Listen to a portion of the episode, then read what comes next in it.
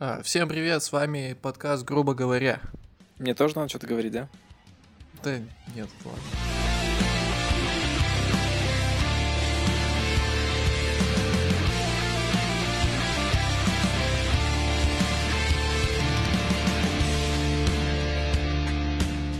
Google и Яндекс э, радостно заявили, что они теперь будут блокировать рекламу в своих браузерах по умолчанию. Это как? Это значит, что, во-первых, Google, он говорит, есть вот хорошая реклама, она делает контент лучше, позволяет людям достигать каких-то своих целей, которые они хотят. И такую рекламу мы будем продвигать, ее будем поддерживать. Есть плохая реклама, которая только мешает просматривать интернет. Такую рекламу будем блокировать. То есть у них есть свои рейтинги, свои, свое ранжирование для рекламы. Я, поскольку не занимался рекламой, я не знаю, каким образом у них происходит ранжирование и доступно ли это ранжирование где-нибудь обычным пользователям. Но, тем не менее, они говорят, что у них такое есть, и на основе этого ранжирования она, они будут блокировать плохую рекламу. Блокировать будут не сразу, то есть они скажут разработчикам сайтов, которые пользуются их рекламой, о том, то, что ваша реклама некорректная, мы собираемся ее блокировать. Покупайте ее у нас. Ну да, в общем, Наша они корректная. скажут, что э, их реклама не удовлетворяет требованиям, которые предъявляет к рекламе Google, и если они не исправят свою рекламу, то в ближайшее Потому время что... их реклама будет забанена браузером Chrome. И Яндекс тоже недавно сказали, поскольку у них типа свой браузер, Яндекс браузер, они тоже сказали, что мы будем блокировать рекламу. Сразу же в комментариях, это была, по-моему, статья на Хабре, сразу же в комментариях понеслось в том, то, что а где это видно, чтобы собака кусала руку, с которой ее кормят и все такое. Так это же монополизация просто. Монополизация, ты имеешь в виду, что они не будут блокировать свою рекламу, будут блокировать просто... остальную? Так, ну, типа, они сейчас это могут э, обозначить как-то, и что это для вас же делается, но в целом это же теоретически может привести к тому, что реально получится вот так вот, что неугодную рекламу конкурентов они будут блокировать, и ты такой хочешь прорекламироваться или хочешь заработать на рекламе, и ты такой подумаешь, блин, наверное, проще всего пойти и у Гугла купить. Наверное. Он сам себя не заблокирует. Наверное, возможно, так и будет. Но смотри, есть же антимонопольные службы всякие, которым дай только повод, они сразу же ухватятся, потому что штрафы-то гигантские.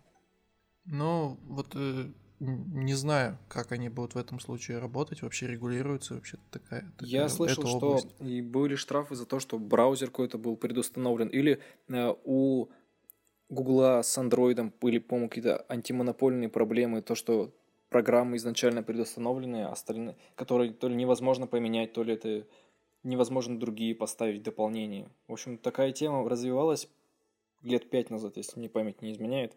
В Америке антимонополь... за антимонополизацией смотрят хорошо, в России я что-то не слышал ничего такого. У нас как бы самый, э, самый ответственный игрок на этом поле – это Роскомнадзор, который имеет свое представление об, обо всем то, что должно происходить. Ну, мы этого режем. Ну, как скажешь, чтобы нас не заблокировали. Я шучу, да. Мы любим Роскомнадзор. За всех.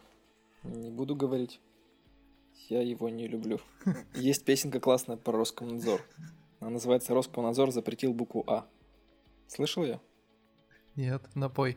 Нет, там надо, надо ролик видеть, потому что... Ну ладно, мы отбивочку сделаем. Да. Роскомнадзор запретил букву А. Роскомнадзор запретил букву Б. Роскомнадзор запретил букву В. Роскомнадзор запретил букву Д. Роскомнадзор запретил букву Е. Роскомнадзор запретил букву З. Роскомнадзор ПРДИЛ букву И. Роскомнадзор ПРДЛ букву К. Все, поговорили про первую новость. Давай еще. Вот, то, что, что мне сегодня понравилось по поводу того, что еще один крипто-стартап растворился в воздухе, собрав 4,8 миллиона на ICO. Для тех, кто вдруг совершенно не в курсе в 2018 году, что же происходит? Произошел бум, все стартапы переименовали себя в крипто-стартапы и в итоге сорвали большие деньги. Потому что если ты в 2017 году был крипто-стартапом, это было круто. Поясни, что такое крипто-стартап? Под э, крипто-стартапом сейчас понимается некоторый стартап, который предлагает свои услуги, реализованные на технологии блокчейна. То есть то, что связано с блокчейном как-либо, да? Да, и а, насколько я понимаю, правильно ситуацию, которая происходит, они выпускают еще свою крипту и Мгм. выходят с этой криптой на ICO. Это как IPO, только для только для крипты. А как это происходит? Ты, ты не в курсе, что это вообще? Как? Они предлагают свои токены купить. Вот они объявляют день, в который они первый раз размещают свои токены на биржах. Ну, то есть у них, у них уже токены есть. Да. Ну, блин, это как бы очевидно, что это пузыри, которые взлетят, не взлетят. Еще под большим вопросом, как бы биткоин, пузырь это не пузырь. Ну, Мне кажется, все-таки не пузырь. Лично Да, мое ну, там- этот мнение. С биткоином был какой-то вброс где-то года три назад, э, где вроде спалили, что разрыли базу, разрыли начальные транзакции биткоиновские, то, как он поначалу выпускался, ну, то есть вот эту всю статистику где-то откопали и предположили, что там первоначально был такой всплеск, очень много токенов было сгенерировано, и предполагается, что эти токены как раз у создателя, не помню, как его зовут. Сатоши Накамото. Да, Или Сатоси. китаец какой-то. Китаец или японец он. Ну, суть в том, что вроде, как обвиняли, что... Ну, не то, что обвиняли, а утверждалось, что он на самом деле вообще нехило на этом поднялся, то есть изначально это уже не было таким. То есть какой-то изначальный пул этих токенов он имелся. Ну, это, в принципе, это логично, с одной стороны. Ну, типа, всем обидно было, что он там... Ну, насколько я слышал эту По- по- историю, извини, перебью, м, они не потрачены до сих пор, они не выведены из оборота, они лежат на каком-то Да, да, да, да, да. Вот, да. Но это на то, на по время публикации статьи это было, кстати. Что есть какой-то кошелек, и вот даже в те времена там какие-то космические суммы уже лежали на этом кошельке. А с того времени у нас биткоин вообще неплохо так вырос. Так вот, непосредственно про этот стартап. Ребята обещали предоставить какой-то алгоритм торговли, невероятнейший алгоритм торговли, и обещали рентабельность 10% в неделю. Они говорят, у нас есть алгоритм, который заточен на торговлю. Он показал себя очень хорошо за последние полгода, и мы решаем предоставить его публике. Таким образом предоставляем. Вы нам даете деньги, мы эти деньги даем алгоритму, алгоритм покупает акции и вам дает профит. Ну и нам что-нибудь тоже отстегивает. Все, они с этой темы выходят на ICO. Они предполагали собрать, согласно статье, почти 7 миллионов долларов только на разработку мобильного приложения для трейдинга криптовалютами. Но им удалось привлечь 4,8 миллиона долларов. После чего все друзья, все ребята, которые за этим стояли, они выпилились из сети. Ну и что можно сказать про ребят? Ребята молодцы. Ну, не то, что молодцы, а нехорошие они, наверное, все-таки люди в итоге. Молодец можно по-разному трактовать. Хорошие, нехорошие. Ну да, да. Они некрасиво поступили, да. Ну что мы можем вынести из этой истории? Не вкладывайтесь в сомнительные, даже если не сомнительные, криптостартапы и прочее. Как ты думаешь, к чему может привести постоянное такое мошенничество? И я думаю, что оно просто вымрет и все. Мошенничество вымрет? Нет, вот именно такое, вот такого типа.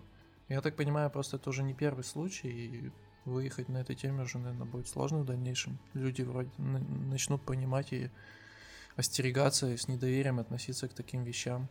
Э, Не знаю, как это... Это может как-то повлиять в теории на- вообще на криптовалюты, на блокчейн, какую-то репутацию плохую принести в это все дело со стороны обывателей. Но у него и сейчас со стороны обывателей тоже биткоин, по крайней мере в России, не очень хорошая репутация. Именно у людей, которые да- далеки от этого всего. На Пикабу была история, чувак приехал в квартиру, и на него начала соседка гнать. Типа, у вас что-то там жужжит. Заявы начала какие-то. Говорит, у меня, типа, подруга, ну, либо знакомая, работает в органах. Она мне все рассказала про вас. Вы там что-то, говорит, делаете. И меня Крипту гоните? Подожди, и типа меня облучаете, что ли, что-то такое. Ну, такое вообще. А он говорит, что девушка это вроде там, ну, женщина, адекватно вроде как выглядит, не совсем такая уж, знаете, упоротая бабка, которая, ну, бывают такие, да, которые просто ходят от того, что им скучно. И вот он начал, и он проявил себя не очень, как бы, стандартно в этой ситуации себя повел. Он не послал ее сходу, а решил как бы разобраться в вопросе, что, в принципе, удивительно на самом деле. И он пошел к ней и, типа, начал узнавать, а что такое, Чё- ч- что, что вы меня подозреваете? Позвал ее к себе домой, все показал, типа, у меня ничего такого нету.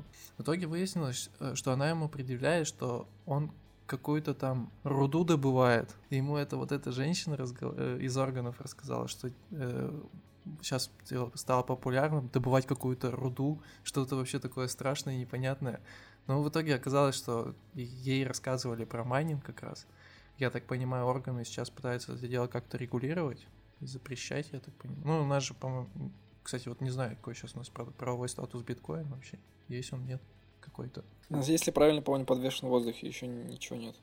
То есть либо он подвешен, либо его запретили. Mm. Но разрешить, скорее всего, не разрешили.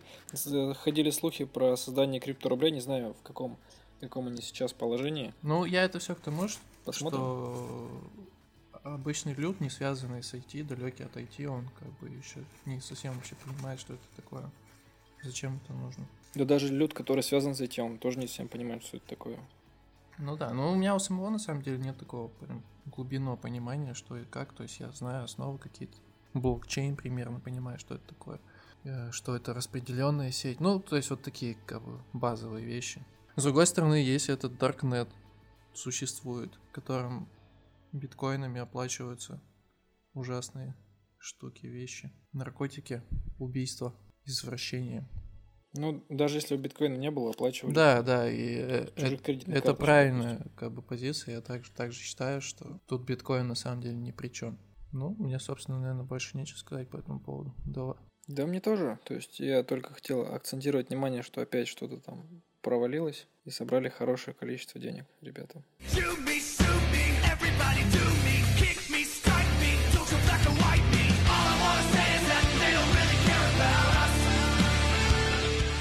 Дальше. Вот я тебе кидал, кидал ссылку на статью по поводу IDE для React приложений. Что ты думаешь об этом?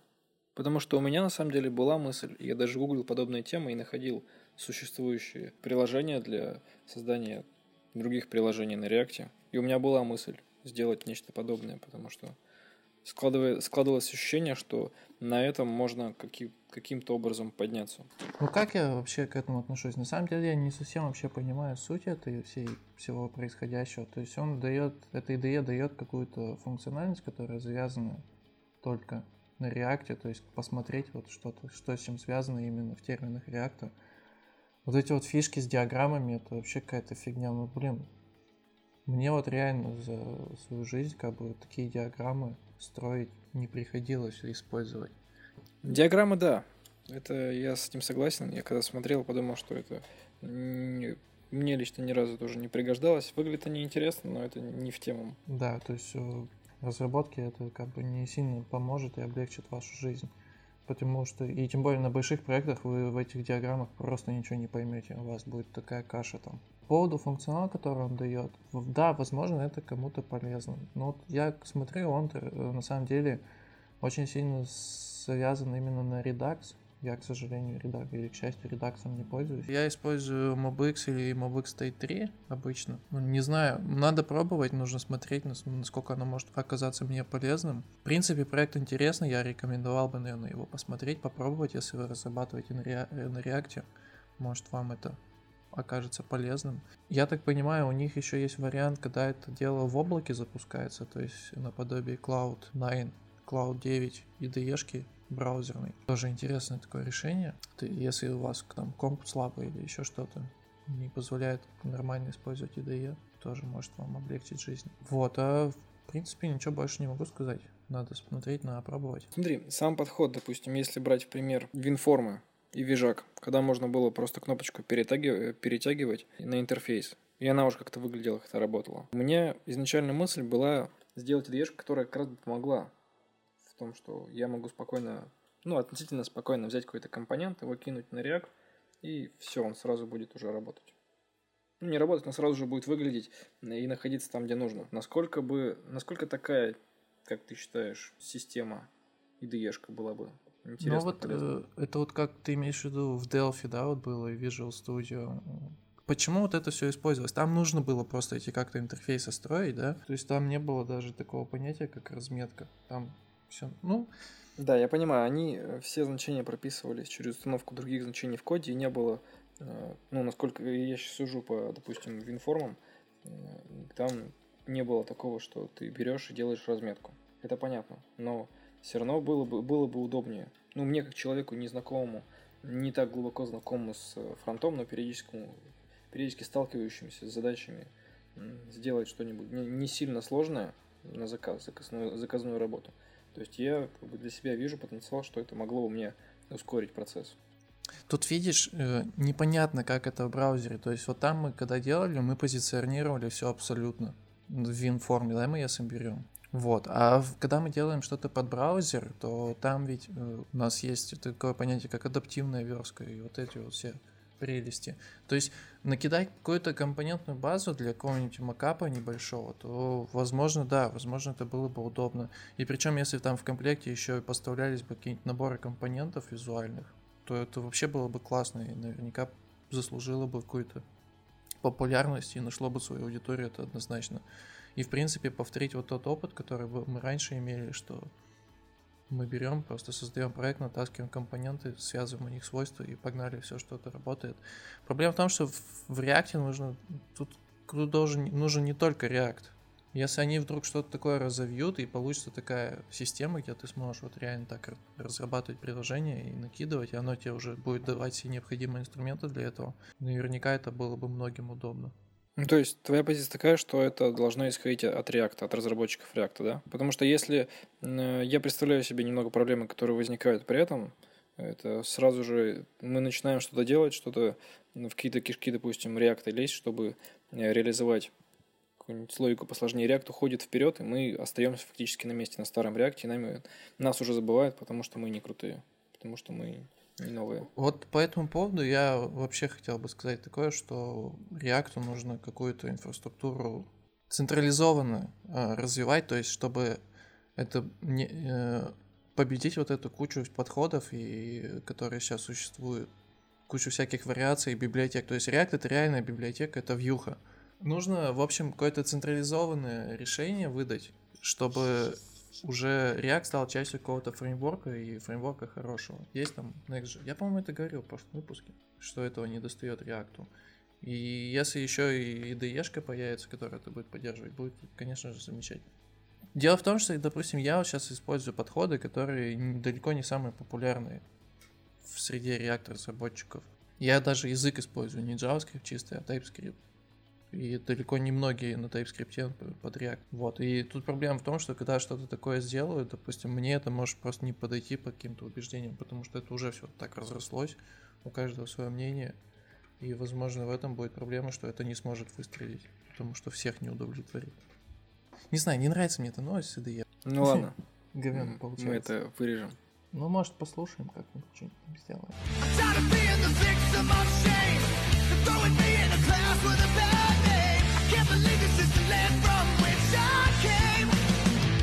А, поздравьте нас, у нас появился логотип. Да, я так полагаю, его Саша сделал, да? Да, Александр его нам сделал, любезно поделился тем, сколько у него это времени заняло. Вы, наверное, сами можете понять, что это заняло не больше 8 минут. Так вот, если вдруг у кого-то будут идеи по, на- по хорошие для нашего логотипа или даже инициатива его нарисовать, то мы были бы безумно рады. Короче, нам нужен логотип на халяву. Ну вот лично мне, не в обиду Саши будет сказано, две буквы Г не нравятся на логотип. Как бы, как бы, да, как бы то ни было, то, что это наши две основные буквы, в плане того, что это первые буквы слов, которые входят в наше название, у меня это возникает не самая приятная ассоциация. Это либо Good Game из мира игр, это ли- либо это две буквы Г из названия Нагана. Ни то, ни то мне особо не нравится. Или ГГ лол. Ну, на самом деле, мне и название не особо нравится. Ну какое было? По дешевке взяли, считай. Ну да, вообще бесплатно. Ладно, новость еще, раз ты пока что-то ищешь. Новость небольшая. О том, что Microsoft собирается сдавать свои HoloLens в аренду. Ты пользовался Кого? HoloLens? Это какие-то у них очки, я так понимаю, с дополненной реальностью. Или с виртуальной реальностью. Я не пользовался, но что там, вот как мне подсказывают из аудитории, это почти компьютер. Там прям стоит винда, ты надеваешь эти очки и можешь пользоваться виндой. Высоты палишь в глазах прям, в мозг. В каждом по, по псоду. Кстати, я сам на винде сижу, так что никакого хейта. Абсолютно. Я тоже на Linux сижу. Не, ну у меня винда тоже есть. Мне просто Linux немножечко удобнее. Самая малость. Но этого мне достаточно, чтобы с него не перелазить. SSD дорогие стали. Давай по это, про это еще поговорим. Так и что с линзами-то, я что-то не А, понял. линзы в аренду сдаются. В аренду. Идем дальше. А тут новость коротенькая, на три абзаца. Написано, что В смысле линзы? Линзы для очков Да или линзы, которые в глаз? HoloLens, название у них такое, HoloLens. HoloLens. Это очки. И на- что это, это? Можно... Можно компьютер в глаз Да вставить? почему компьютер-то в глаз нет? Это обычные очки, которые надеваешь ты себе, как виртуальные очки. А, ну-ка, на загугли, как они выглядят. О, а как линз пишется? Ленс. Лианс? Нет, просто ленс. Ленс. Microsoft, ну давай картинки сразу. А, ну слушай, блин, я бы и в аренду, наверное, не стал бы. Ну это к тому вот вопросу, что ты говорил, что херово какой-то шлем носить. Ну они прям вообще, прям убер как-то фантаст... футуристично, во. Так мы же в- будущем живем. Ну, кто в будущем, кто в прошлом. Я вообще в Перми живу. Нас тут в таких выйдешь, тебя вообще не поймут. Microsoft разорится, если он в Перми будет в аренду такие сдавать. Нет, у нас в Екатеринбурге по культурнее город. Тут можно таких выходить, если ненадолго. Ну, ладно, а чё, чё они умеют-то? Просто компьютер, дополненная реальность. Он чувак с каким-то глобусом сидит. Ой, это в смысле женщина. Я на самом деле не знаю, что они потенциально умеют. В каждом выпуске говорю, что не знаю, что они, чё- что что-то умеют. Мы порешаем эту проблему когда-нибудь в будущем. Но сейчас я правда не знаю, потому что я их не использовал. Я уже объяснял, почему я их не использую, потому что мне кажется, это еще недостаточно хорошей технологии. Я на Хабре читал статью о том, как ребята, а, вроде бы даже из DevExperts. Да, компания, которая занимается финансовой торговлей софтвером. Чего ты смеешься? Софтверным обеспечением для финансовой торговли. Ты ржешь, что я ничего не сказал до этого и потом сказал «да»? Да, я вспомнил в начало прошлого, прошлой записи. Извините, давай. Компания Ссылочка. занимается... Компания DevExpert занимается официально, вот у них на сайте написано Financial Software for Brokerage and Exchanges. Это софтварная компания для финансистов и торговых бирж. И они недавно представляли, опять же, на Хабре у них видел рекламную статью, они представляли дополненную реальность как раз для финансовых нужд. То есть они показывали график в 3D. Ты его мог покрутить, посмотреть. Ты таблички мог в 3D пощупать. Ну, вообще, я и так эти графики крутил, если честно. Вертел. Ну, Да, н- да, не да. суть. Я, я к чему это клоню? К тому, что реальной потребности я пока не вижу. Я не верю, что какой-нибудь трейдер будет надевать эти очки и с упоением пялиться в крутящийся график. ты можешь э, делать какие-нибудь вещи и одновременно работать. Типа, Skinhead, deadhead, everybody got bad. Situation, aggravation, everybody allegation in the suit on the Сейчас поболтаем.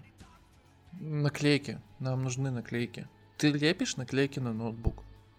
Нет, я принципиально не люблю наклейки на ноутбук, потому что мне его потом счищать еще.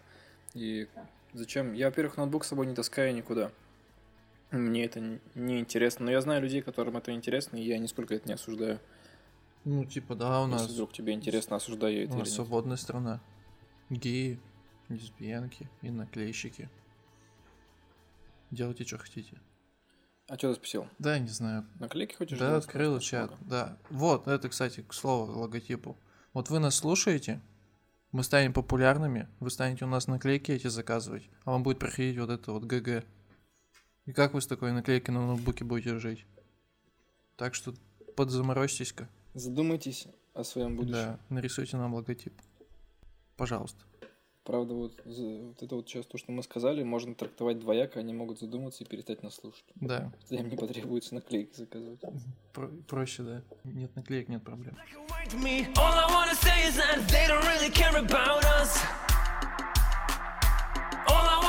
That they don't really care about us. Uh, Tell me what has become of my life. I have a wife and two children who love me.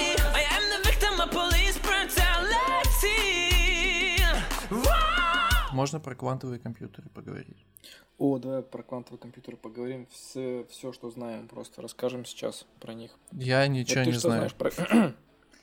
Я знаю, А, что я они знаю. теоретически, когда их уже сделают, они просто убьют блокчейн и придется создавать новый блокчейн на квантовых на квантовом шифровании. А вот это вот я не знаю, почему, объясни. Ну, типа, Ты имеешь в виду, что можно будет быстро перебирать хэши? да, да. Я слышал, что они убьют все, все шифрование. Мгм. Вот. Это плохо, наверное. Да нет, почему? Это хорошо. Твой весь телеграм-чатик будет расшифрован. Ну, узнают все мои страшные секреты, безобразия.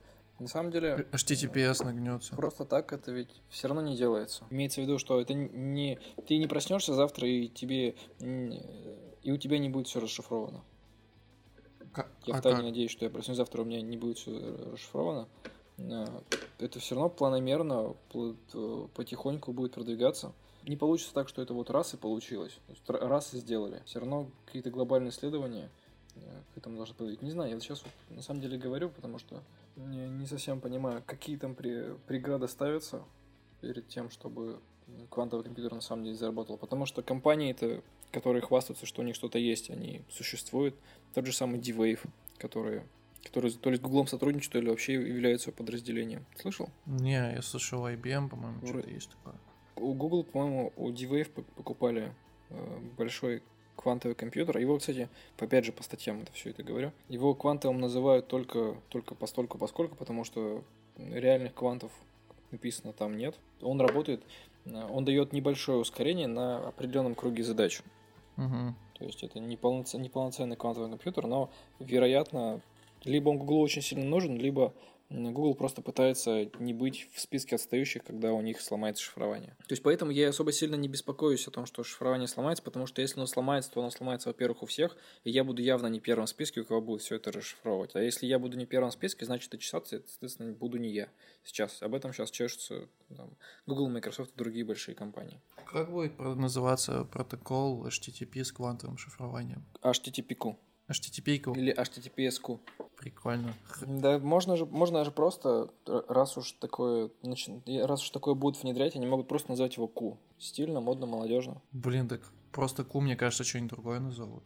Язык. Ну, если, если они первые застолбят, то нет. Вот давай подумаем, чем потенциально вот еще может вредить. Шифрование все сломается. Как тогда будет происходить реальное шифрование?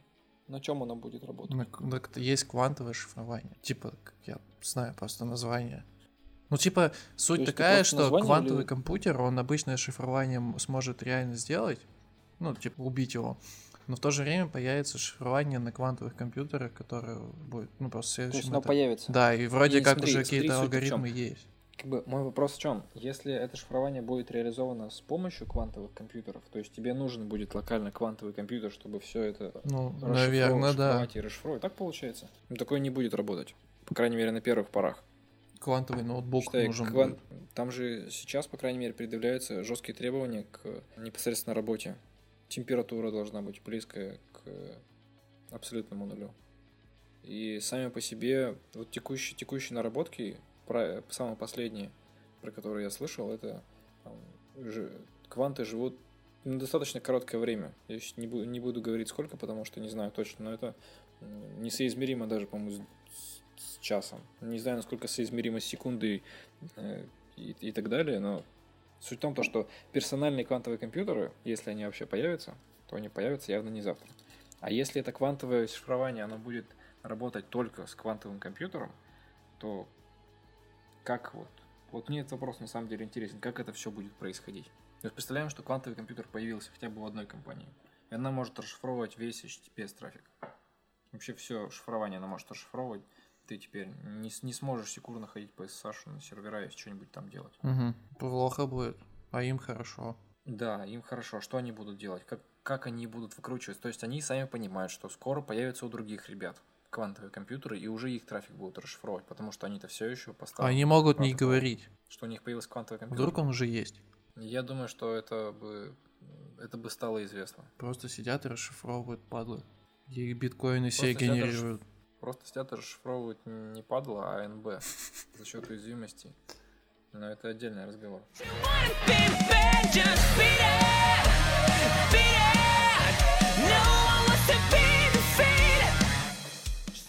Я, кстати, тебе кидал ссылочку на тесты от Альфа-банка.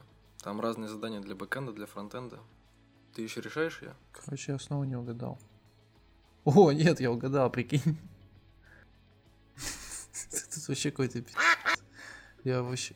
Я плыву вообще жестко. Ебаный JavaScript. Вот, вот, вот, вот это вот... ну, это просто жесть. Ну вот я как бы не знаю, какой адекватный человек сможет вот такое вот решить. Сейчас Вот, кстати, хороший вопрос. Сделайте. Просто По поводу наскидывайте. того, что дается в качестве некоторого тестового задания. Этот код, он реальный, используется где-то у них в проекте? Так вот именно, что у меня сразу возникает, когда я вот такую дичь вижу, я сразу, у меня сразу возникает в голове вопрос, нахрена оно так надо, если как бы нормальный человек никогда так писать не будет? Если, допустим, у меня какие-то сотрудники, подчиненные бы так писали, я бы на ревью это сразу бы развернул. Потому что код должен быть читаемым. Мы же в команде работаем. А вот э, все вот эти вот фишечки и конструкции странные, которые не тривиальные, они снижают читаемость, да, и когда на собеседовании тебя спрашивают об этом, тут есть, конечно, какая-то грань, потому что, может быть, какое-то заковыристое задание, оно ну, то есть, в принципе, да, вот зачем вот такие задания пишут? Они хотят выяснить, вот насколько ты разбираешься в языке. Там, допустим, насколько ты его знаешь, тонкости и прочее.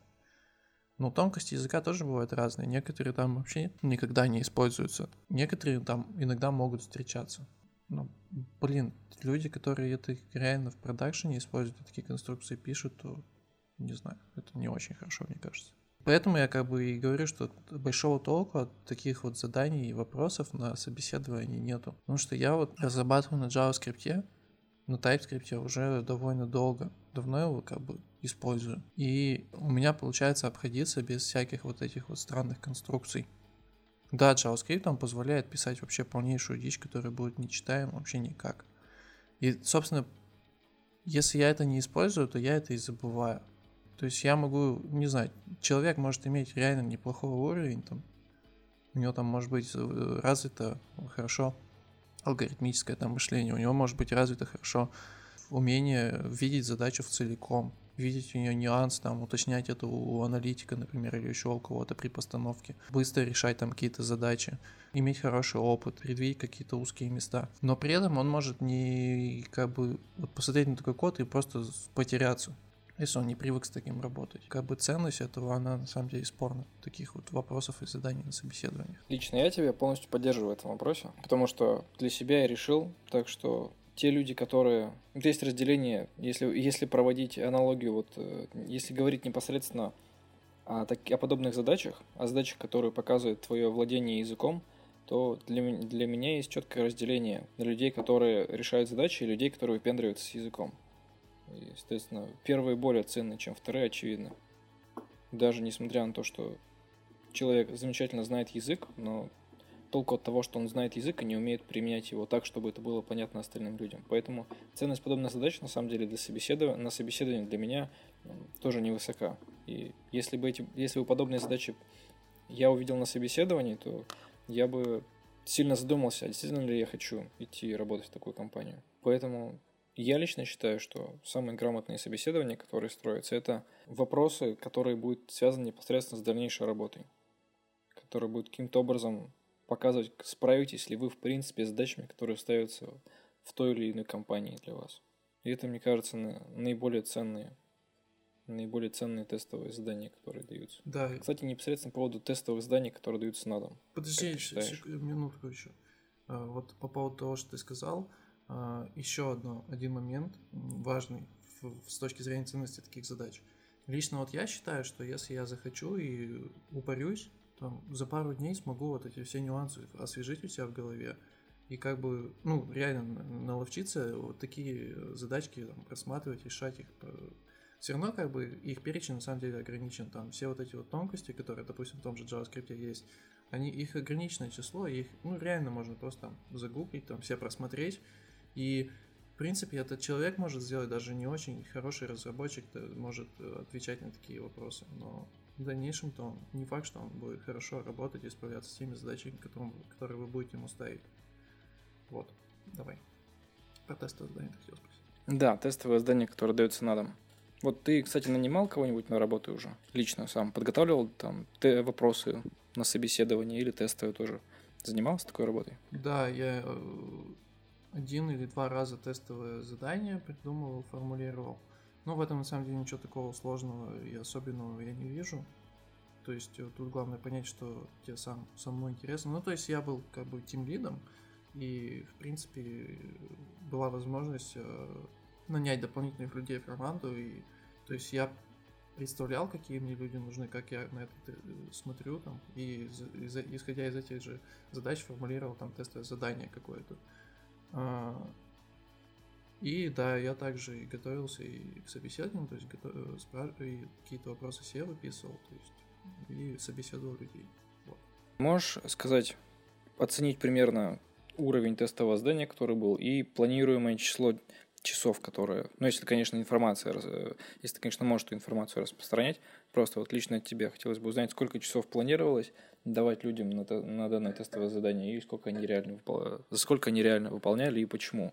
То есть это были косяки непосредственно людей, или это были косяки изначально тестового задания, или вот как-то так. Я вот сейчас начинаю вспоминать, как оно по факту, да, выполнялось. То есть изначально я планировал небольшим. У нас вот в, в мире фронтенда есть такой аспект, что реально человек должен многое знать и уметь. То есть многое нужно проверить именно базовых каких-то вещей. То есть э, это там JavaScript, это немного верстки, немного CSS. Ну, хотя это, эти вещи я не считаю приоритетными, именно верстку с CSS. Ну, э, HTML и CSS э, при приеме на работу человека, потому что я считаю, что этому можно быстро научиться, и в этом ничего сложного нет.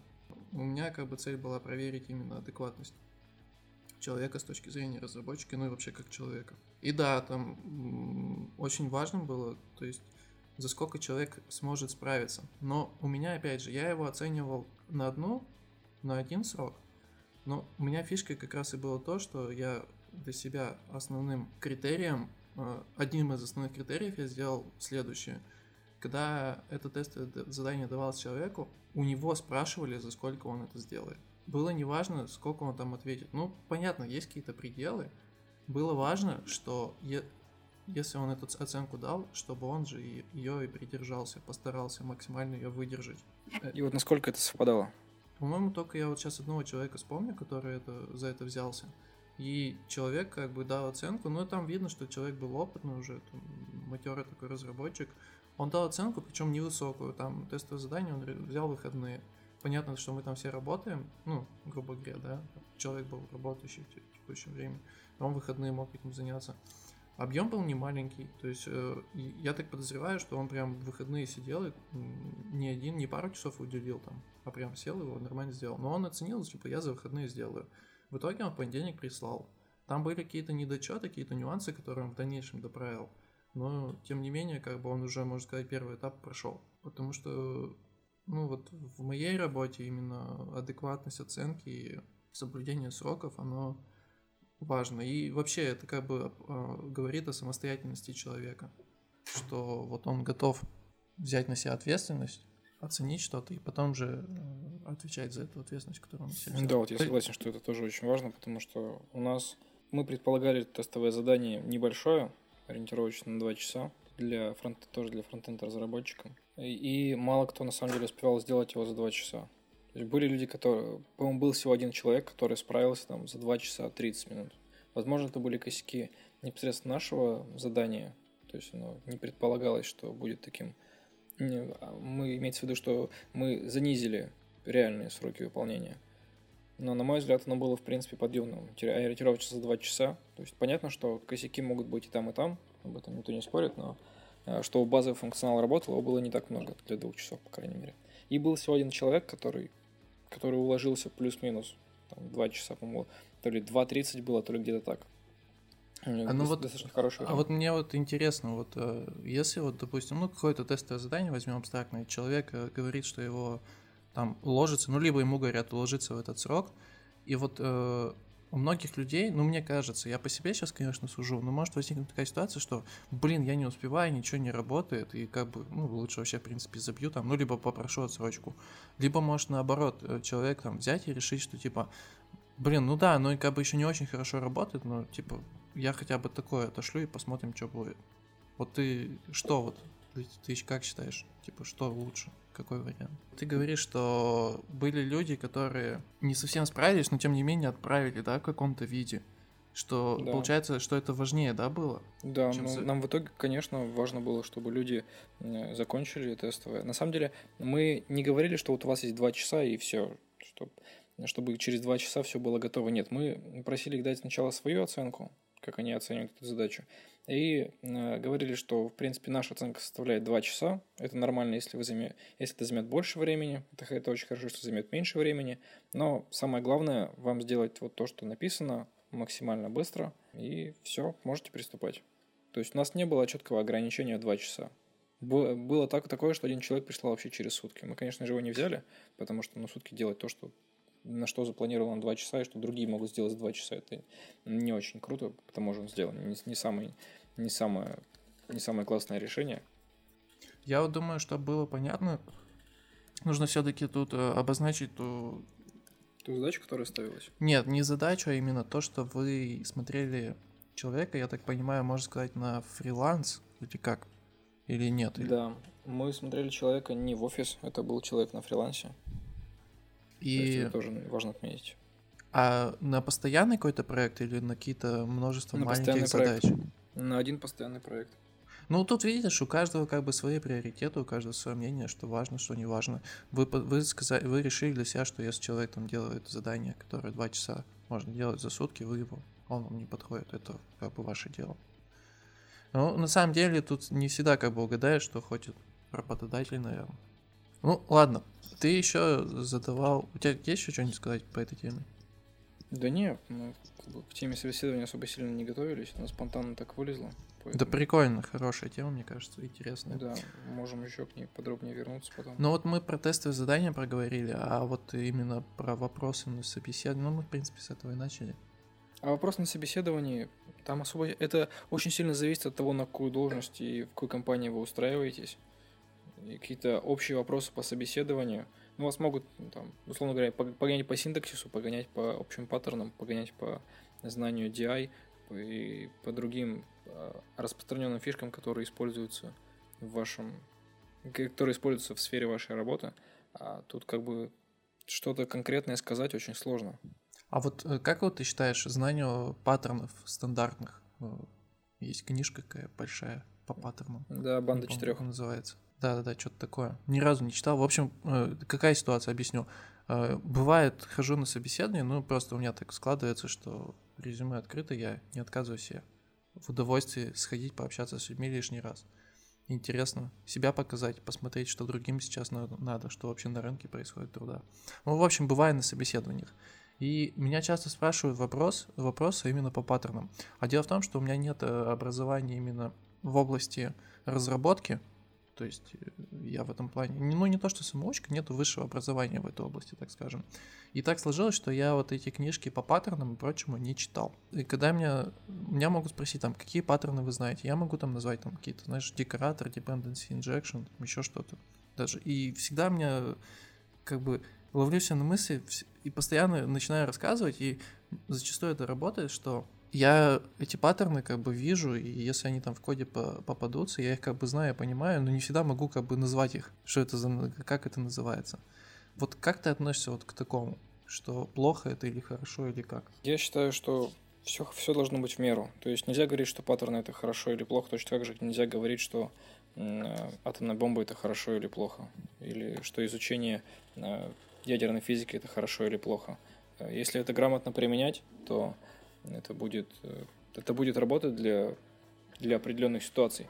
То есть, э, если я поясню для тех, кто не знает, зачем нужны вообще были придуманы паттерны, чтобы описывать и разговаривать э, с другими разработчиками, то есть, а имеется в виду описывать в коде и объяснять другим разработчикам какие-то определенные сценарии в вашем приложении или в любом другом приложении. И эту роль паттерны выполняют достаточно хорошо.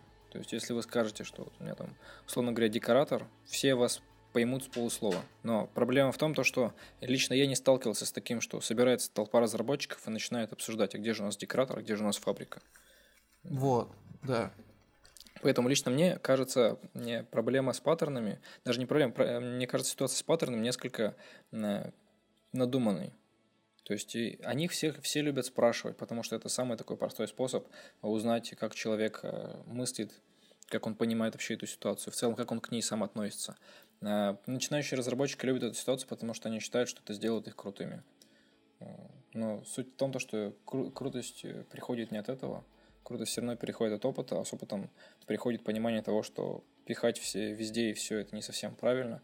И лично на мой взгляд на, на эту ситуацию, и это тоже взгляд не только мой, это взгляд э, ребят, которые собеседовали меня некоторых. То есть они тоже мне задали вопрос про паттерны, как я к ним отношусь, и я высказал все то, что думаю по этому поводу, что э, эта штука хорошая для объяснения другим людям архитектуры, для понимания того, что находится в коде, для описания определенных, а, для описания схожих ситуаций э, чтобы они выглядели единообразно, но э, слишком сильно упарываться этим, разумеется, не стоит. Какие-то немножечко капитанские вещи, на самом деле, сейчас говорю, ну, по крайней мере, для меня. Но не всегда эти вещи очевидны с самого начала. Э, Ситуация, э, ситуация, собственно говоря, в том, что э, не стоит увлекаться этим очень сильно. Я не знаю, зачем так много книг об этом написано, потому что это все, на мой взгляд, очень оторвано от реальности. Ну, то есть, получается, наверное, так, что паттерны все-таки какие-то базовые, какой-то перечень, ну, стоит, наверное, знать. Нужно знать а, об их существовании, нужно примерно пред- по- понимать, что они делают, и знать, где это можно достать. На самом деле, на- вот этим вот ответом можно ответить на любые вопросы, которые сейчас задаются в сфере разработки программного обеспечения, особенно если мы говорим про фронтенд. Я не знаю, как дело обстоит э, в embedded э, системах или в операционках. Возможно, там все как-то стоит по-другому, но э, реалии такого реалии фронтенда и реалии веб-разработки таковы, что проще сейчас знать примерно, где можно что-то необходимое достать, где можно достать необходимую информацию и просто двигаться дальше, потому что э, зачастую от вас ждут э, результат. И от вас ждут много результата, и от вас не ждут того, что вы напишете с применением. Вы, вы сделаете идеальный код и сделаете идеальную архитектуру. От вас совершенно требуется не это. У меня вот, э, допустим, я вот когда задавал на вопросы, у меня была такая, ну, пару задачек именно алгоритмических.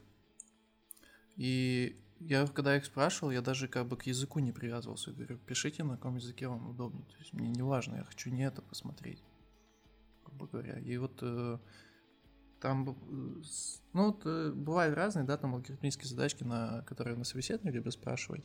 Но и опять же их суть вообще в другом заключается. То есть она, лично я когда спрашивал, там была такая загвоздка, что задача поставлена неполно. И э, цель была такая, чтобы человек уточнил, как бы нашел эту ситуацию, что задача неполно сформулирована. Ну, там просто, грубо говоря, возникает такая ситуация, что даны условия, если это делать это, если это делать это, а если и то, и то, не, не сказано, что делать. Цель, которую я преследовал, спрашиваю, это я на самом деле не сам это придумал, где-то подглядел, но мне показалось это вообще замечательной идеей. Э, Цель именно понять, как человек вообще к этому, на это отреагирует. То есть, что он будет делать, как он будет спрашивать, как он будет уточнять вопрос. То есть, Да, это очень хорошо, это хорошая практика на, на собеседовании. Ну, это хоро- и, и подчеркну, что это хорошая практика непосредственно на собеседовании, но не в реальной работе. Потому что в реальной работе, конечно же, такие, э, такие ситуации хоть и возникают, но необходимо минимизировать их вариант. Э, так вот, э, посмотреть, как человек думает непосредственно на собеседовании, это очень важно, это очень, это очень круто, что так делают, к сожалению, так делают далеко не все. Я бывал на некоторых собеседованиях, где такое не происходило. Э, Это позволит вам понять и позволит человеку понять, подходите ли вы друг другу, если вы умеете договариваться о каких-то ситуациях, если вы умеете приходить к консенсусу по задаче, по требованиям, и причем умеете приходить быстро к ним и мыслите в одинаковом ключе, то логично, что вы очень подходите друг другу, вам можно- нужно как можно скорее э, приниматься за работу вместе. да. Ну, ладно, думаю, по этой теме можно завязывать.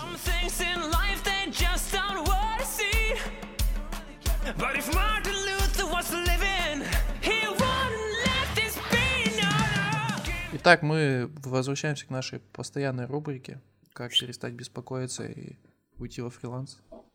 А, В прошлый раз мы обсудили то, как стоит формировать начальное резюме, так скажем, портфолио, и за какие задачи, ну, вообще, как бы подготовиться к тому, чтобы выйти в этот, на биржу уже и начать работать. Как быстрее раскрутиться и получить рейтинг. Сейчас у меня, наверное, вопрос будет немного абстрактным, и не, не, не факт, что он будет применим вообще, как практический совет, ответ на этот вопрос. Но, тем не менее, очень интересно. Вот если брать, сравнивать работу компании и работу во фрилансе, то именно с точки зрения задач, их интересности, их вообще а, сопоставимости и разницы. То есть чем отличается вот в этом плане работа в компании и работа во фрилансе. То есть э, интересны ли задачи в одном месте, более интересны ли задачи в одном месте, чем в другом. Э, Вообще, какие задачи попадаются чаще всего во фрилансе? Расскажи, пожалуйста. С задачами очень хороший вопрос. И этот ответ на этот вопрос будет целиком зависеть только от вас. Я объясню почему. Ну, тут давай субъективно как бы оценим, я не знаю. Ну вот я расскажу, как, как, как обычно расскажу свою ситуацию, но и про, пробегусь по остальным. А, И моя, моя позиция такова, что на фрилансе я не хочу оставаться длительное время. Поэтому э, как бы фриланс это такая небольшая переходная точка к чему-то своему, к чему-то большему. И ради этого я готов брать проекты, которые, возможно, лично мне будут не очень интересны. То есть сверстать какую-нибудь небольшую страничку. Для меня это не очень интересно. Я так полагаю, для большинства людей это не очень интересно, потому что это примитивно и всем понятно. Но это позволяет нарабатывать опыт, это позволяет нарабатывать рейтинг. И поэтому это нужно. А, В плане того, что насколько интересны здесь задачки по сравнению с а, обычными, а, по сравнению с работой в обычной компании, тоже все достаточно субъективно и очень сильно зависит от того, чего же вы, собственно, хотите. Здесь можно найти задачку, которая э, позволит вам использовать самые новейшие фреймворки, самые новейшие тулзы, которые вы захотите. Если вы хотите развиваться непосредственно в этой стезе, м, если вы хотите изучать что-то новое, то вы можете это себе найти без проблем. Э, Если вы хотите поддерживать что-то старое, то есть старое это не значит, что это плохое. Старое это имеется в виду э, не в смысле устаревшее, а в смысле стабилизированное. Вот в этом плане. Я имею в виду. Тут, конечно же, тоже можно найти. И, э, на мой взгляд, в компаниях вы чаще всего будете заниматься поддержкой чего-то стабилизированного. И не всех это может устраивать. То есть меня, допустим, это вполне устраивает, я не вижу в этом никакой проблемы. Некоторым тоже нравится это ко мне, как и мне. И такую работу точно так же можно найти здесь и на фрилансе. Поэтому я считаю, что единственный плюс фриланса в плане того, что м, имеется в виду в аспекте того, что э, какая, какую работу вы здесь выберете. На выбор работ здесь гораздо больше, чем если вы будете работать в какой-то компании. И в принципе, что вы их можете выбирать, наверное. Да, и в, принципе вы можете их выбирать, что это тоже для кого-то может считаться плюсом. Вот вам не понравилась какая-то работа, вы просто ее пропустили, идите дальше, потому что будут еще другие. На работе вы такое сделать, к сожалению, не сможете. Имеется в виду, если вы будете работать в какой-то компании, вы не можете просто прийти к своему э, руководителю проекта и сказать, ну, ну не нравится мне этот таск, ну, давайте его уберем. Я не хочу его делать. Так нельзя. Да, так получается. Не получается так. Единственное, что, ну, я расскажу с точки зрения работы в компании, иногда можно повлиять на какой-то способ реализации, достижения бизнес-задачи, потому что в итоге все сводится к тому, что мы должны решать бизнес-задачи. И можно попытаться как-то переубедить, что, ну, сделать немножко иначе и обсудить архитектуру. Но тоже не всегда на самом деле это все происходит. Если у вас менеджмент и компания адекватная, то, скорее всего, это возможно и обсуждаем. А, Опять же, ладно, я еще, понял. Я еще дополню немножко. И надо понимать, что все то, что я сейчас рассказал про компанию, это относится скорее к компаниям, которых а, продуктовая модель, которых не проектная модель, как правило. Потому что если у компании проектная модель и много, много заказов на другие проекты, то это не особо сильно будет отличаться от проектов на фрилансе, потому что будет постоянно вариация проектов. Вы точно так же сможете на них прокачаться. Но а, некоторым не нравится постоянно бегать с одного проекта на другой месяц поработали на одном, он закончился, перешли на другой. Некоторым это не нравится. Большинству, я так полагаю, это не нравится, потому что в итоге все приходят к тому, что необходима какая-то стабильность и вырастают из того возраста, когда, когда хочется чего-то, хочется разнообразить свою рабочую жизнь. Поэтому это все достаточно очень сильно субъективно. И в плане работ э, я считаю, что большинство того, что есть сейчас на фрилансе в плане работы, вы тоже, точно так же можете найти в компании. Главное подобрать э, правильную компанию. То есть во фрилансе это проще, потому что на, у вас на выбор все что, все, что хотите. Вы можете пойти куда угодно и сделать все, что угодно. Когда вы идете в, компа- в какую-то компанию, ну, конечно, вы можете сказать сейчас, что у меня на выбор все компании, могу пойти в какую угодно. Да, это так. Но когда вы пришли в какую-то компанию, вы будете работать в рамках этой компании, в рамках задач, этой- которая ставит эта компания. И вот, собственно, вот все различие по задачам.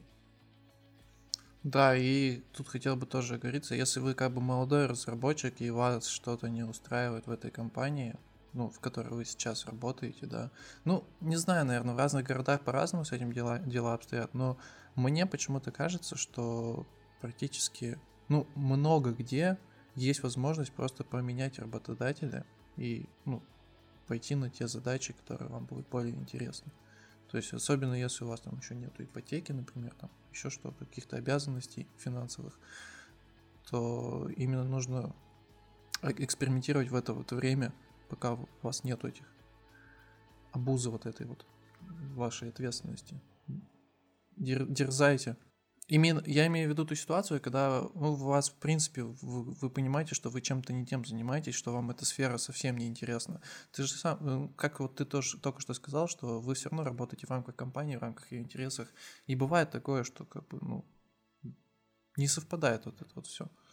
Если у вас есть возможность, не, не бойтесь, попробовать что-то новое для себя. Вот. И, наверное, вопрос в ту же кассу, немного связанный с этим. Небольшой, наверное, будет, но вот я иногда э, просматриваю задачи на российских биржах фриланса. Ну, раз в полгода, допустим, захожу, да, посмотреть, что там вообще происходит. И в последнее время, когда я туда заходил, я там видел э, именно такие задачи, которые, ну, реально отталкивают от того, чтобы, в принципе, идти во фриланс. То есть обилие каких-то дурацких задач, что скопировать какой-то сайт, там, сделать лендинг. И вот прочие такие задачи, которые, может быть, я субъективно это скажу сейчас, но они мне как бы вообще не нравятся. Я не, мог, не смог бы работать, то есть с такими задачами. То есть я, грубо говоря, я понимаю, что то, что я имею сейчас в любом виде, там, работая э, в какой-то компании, это намного лучше, намного интересней. А, Но это, ну, опять же, на российских биржах. И вот меня интересует э, твое мнение по этому поводу. Ты наверняка, прежде чем выбирать биржу, какое-то исследование проводил, небольшое хотя бы, смотрел, какие задачи есть на той или иной бирже, и как вот с, с такими задачами обстоят дела именно на той бирже, которую ты выбрал. Глобального обзора бирж я не делал, был только поверхностный. Я сравнивал. То есть основным кандидатом был Upwork. Еще есть одна биржа, я, к сожалению, не помню сейчас название, но она позиционирует... У нее несколько другой подход к разработчикам. Когда вы приходите к ней, во-первых, там отбор гораздо более жесткий. Вам действительно приходится проходить собеседование, чтобы стать фрилансером для этой биржи. Но после того, как вы пришли и стали разработчиком, стали фрилансером в этой бирже, э, сама биржа вам подкидывает задания. То есть э, ребята, которые основали эту биржу, они занимаются тем, то, что находят лично вам работу и выступают в качестве ваших работодателей. То есть не вы, собственно, не вы э, выступаете в качестве самозанятого работника, а ребята как бы, являются вашими работодателями. Мне это не совсем понравилось, потому что я не хочу, чтобы мне какие-то ребята говорили, что я должен делать, что я не должен делать, как бы то ни было. Это не то, к чему я стремился. А ты российские биржи вообще не рассматривал изначально? Но стоит отметить, что, по-моему, как раз эта биржа, ее создали ребята из России, но она, она проводит расчеты, собственно, не в рублях. И она целиком переведена на, на английский язык. По-моему, если я правильно помню, ее сделали, повторюсь, российские ребята, русские ребята, э, но она не является русской биржей. По поводу А вот те бирж- вот классические, вот да, фриланс.ру, по-моему, есть, вот э, а WorkZilla, я знаю. Вот их ты вообще не рассматривал? Я их вообще не рассматривал. А почему? То есть э, ты какой-то слухи про них слышал, что они плохие, или у тебя какое-то свое мнение по этому поводу есть? Почему вот именно зарубежная биржа? Во-первых, Или мне- может просто денег больше, того, что доллары? Во-первых, да, я считаю, что денег больше за счет того, что доллары это раз. А, во-вторых, мне лично было интересно, как происходят расчеты непосредственно в валюте, что необходимо сделать, чтобы получать зарплату из-за границы. Мы отдельно осветим эту тему а, в, следующих Мгм. выпусках. Я подробно про нее расскажу. То есть э, тут был интерес. В-третьих, мне было интересно развивать свой навык разговорного английского.